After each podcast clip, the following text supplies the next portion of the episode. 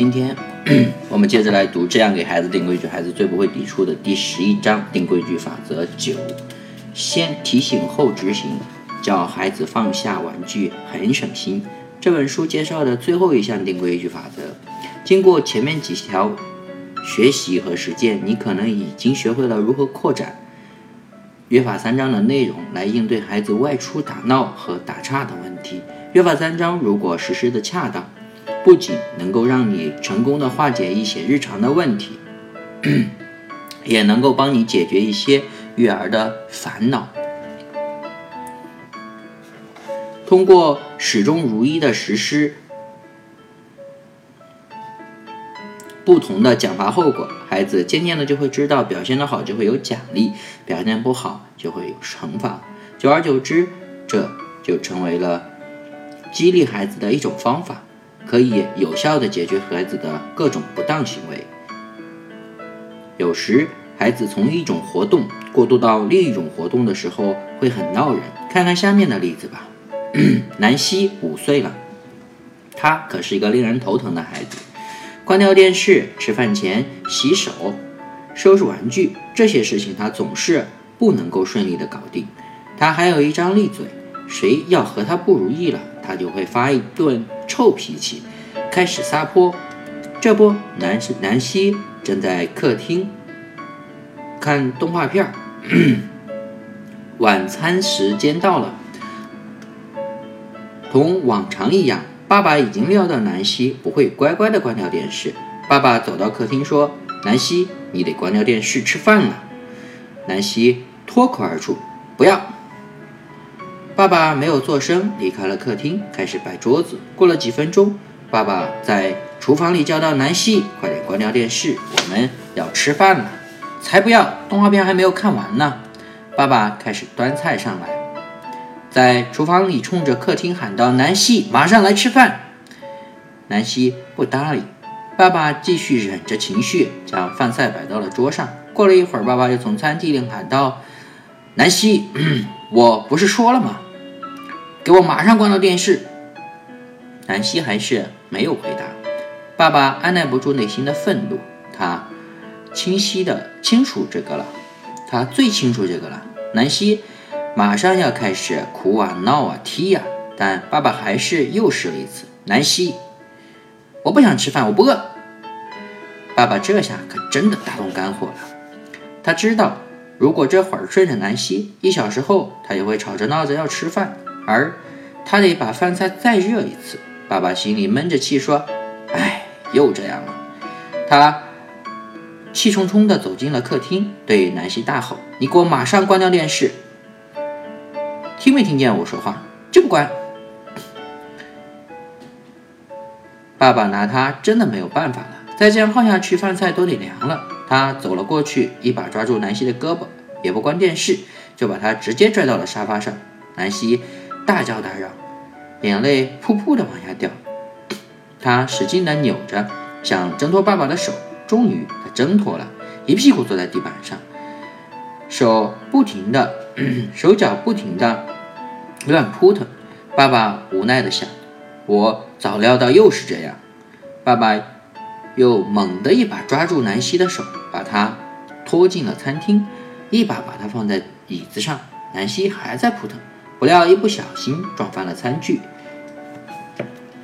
餐具叮铃咣咣的撞得七零八落。爸爸一把把南希的椅子往后一拖，开始怒吼道：“你看看，你把这里弄得乱七八糟！你要不想吃饭，现在就去睡觉。”南希还在一个劲儿的哭，爸爸就让他坐在那儿。任由他哭个不停。过了几分钟，他还是把南希的南希的椅子推向了餐具餐桌，往他的碗里盛了一些饭菜。南希将盘子推了出去。爸爸精疲力尽的自言自语说：“难怪我总是睡不好了。什么时候我们才能够好好的吃上一顿呢？”孩子为什么不愿意放下手头的玩具？为什么有的孩子很难从一项活动中抽身出来？投入另一项活动呢？有没有什么办法可以解决这种疑难杂症呢？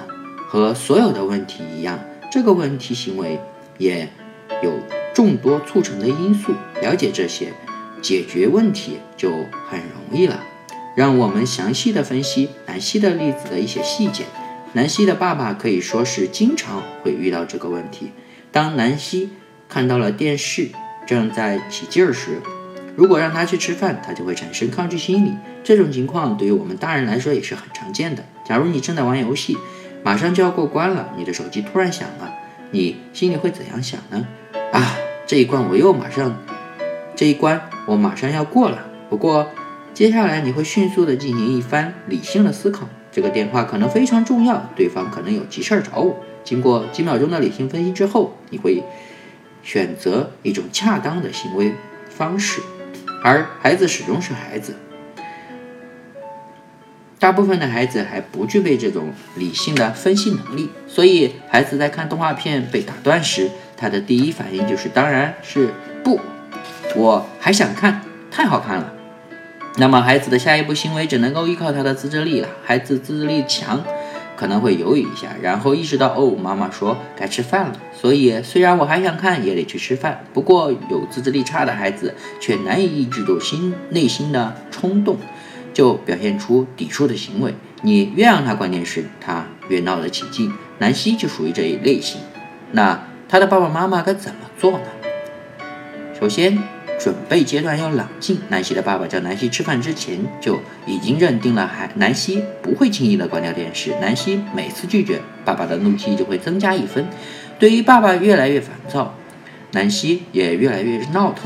最终，他们俩的情绪都失控了。本来，如果南希能够控制住自己，南希的爸爸如果能够控制住自己，理性一点，那么事情也不会恶化。南希受其影响，也不会大起大闹、大哭大闹。当然，还有另一种促成因素。爸爸并没有按照一二条法则当中的方法来发布发布命令，因此他说了也是白说。之后每一次重复命令都会更加糟糕，而爸爸也会更加生气。其实跟孩子说话最重要的一点就是尽力的保持冷静。六步计划有序。那么怎样才能够让孩子乖乖的听你按你说的去做呢？我们以第七条和第八条的法则为基础，稍加调整，只用第六条，你就能够解决这个问题。一，提前说出你们的规定，确定让孩子怎么做之后，按照定规矩法则一，语言一定要明确具体。例如，再过几分钟我们就得吃饭了，那么我告诉你，关掉电视时你必须听话，这样。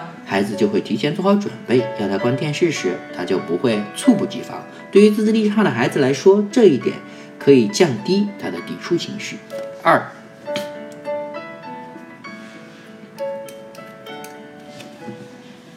设置遵守规矩时应得到的奖励，清楚明确的告诉孩子遵守规矩会得到什么样的奖励。你可以按照之前的约法三章中的方法。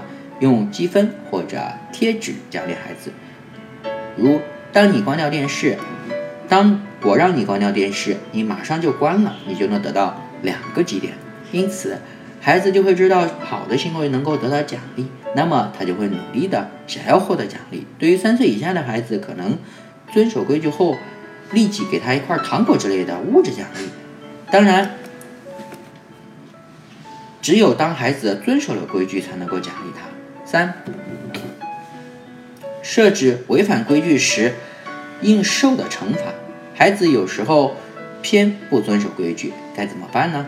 第一，孩子将得不到奖励，这违反规矩的第一种自然后果。不过，有些时候设置一些奖励的程度，对于惩罚的。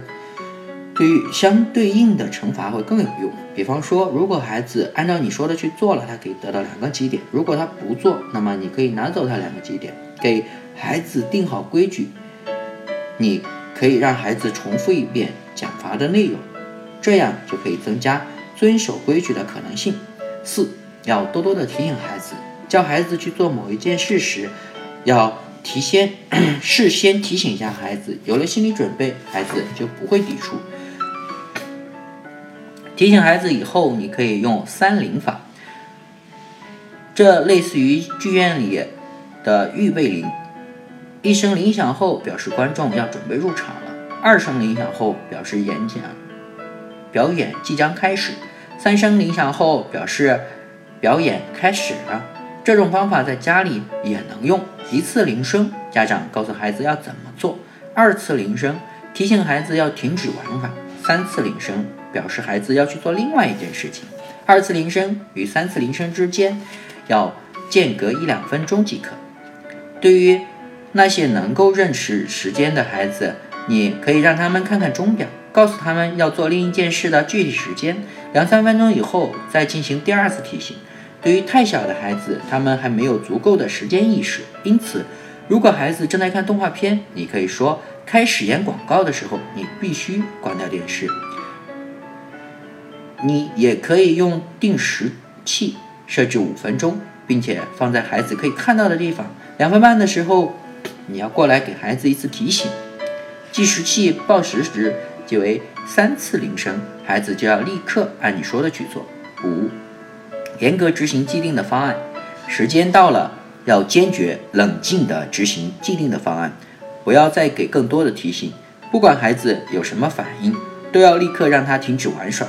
如果孩子乖乖的按你说的去做了，你就要表扬和鼓励；如果孩子不按你要求的去做，你要禁止他继续当前的活动，并且要让孩子受到相应的惩罚。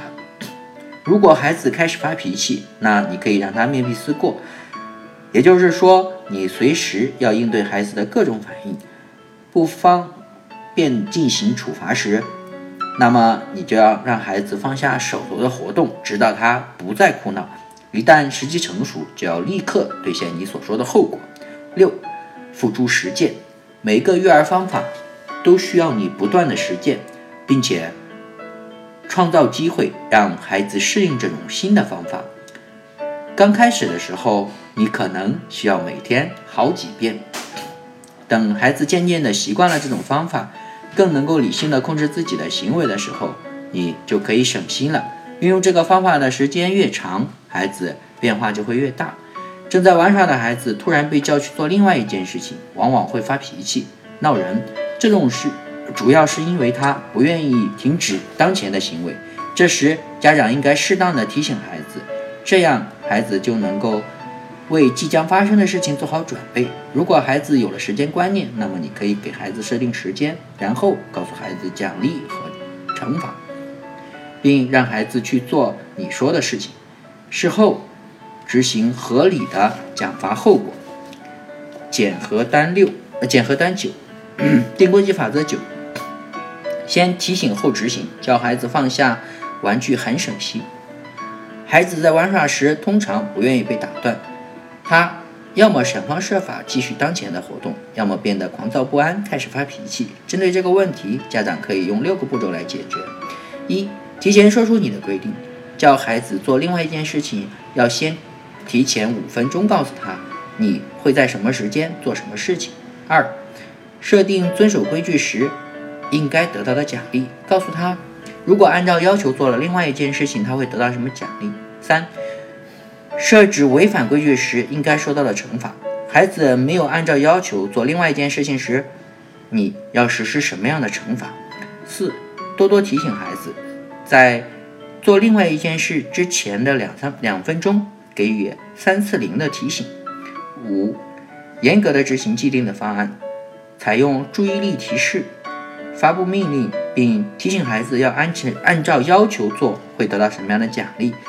发布命令之后。要看着孩子十五秒钟左右，如果孩子在第一次发布命令之后就听从了，马上就要给予奖励和表扬；如果不听从，那么就要执行惩罚，然后重复你的命令。